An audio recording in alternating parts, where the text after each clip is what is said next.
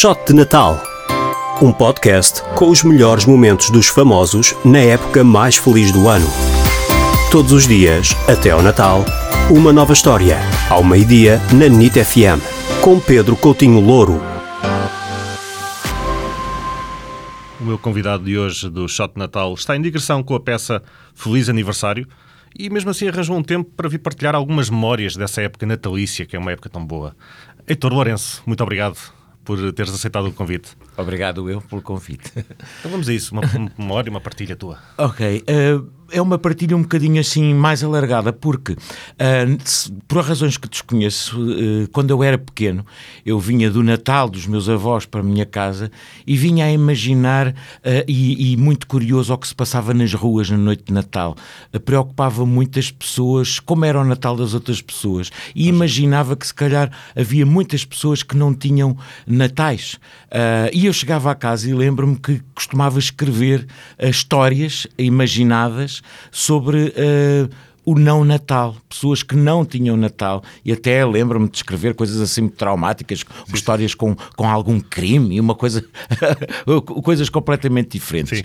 Mais tarde, uh, um bocado se calhar impulsionado com essa coisa de pequeno, eu um, no dia de Natal gostava sempre de fazer uh, alguma coisa diferente.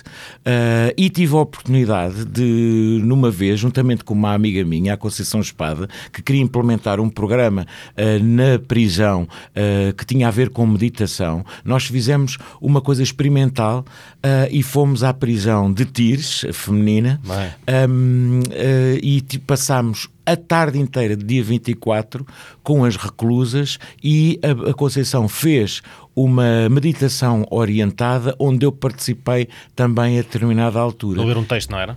É, a ler um texto, por acaso, de Sofia de Melbrenner, que é uma das minhas autoras preferidas. Sim, sim, minhas também.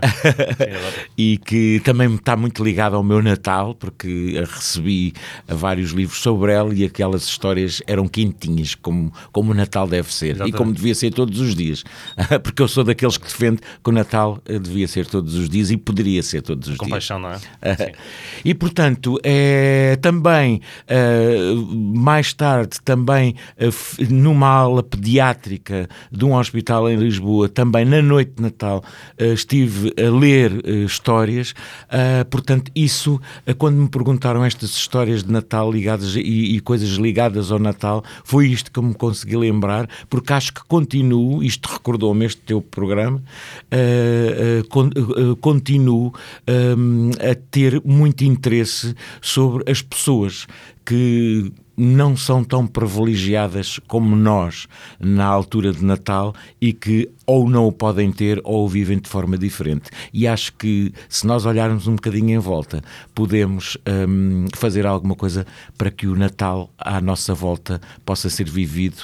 Uh, pelo menos de uma forma tão boa como, a, como aquela que nós poderemos neste momento viver. É verdade, é verdade. Um testemunho muito, muito bonito, é verdade. Uh, Heitor, muito obrigado. Obrigado, eu.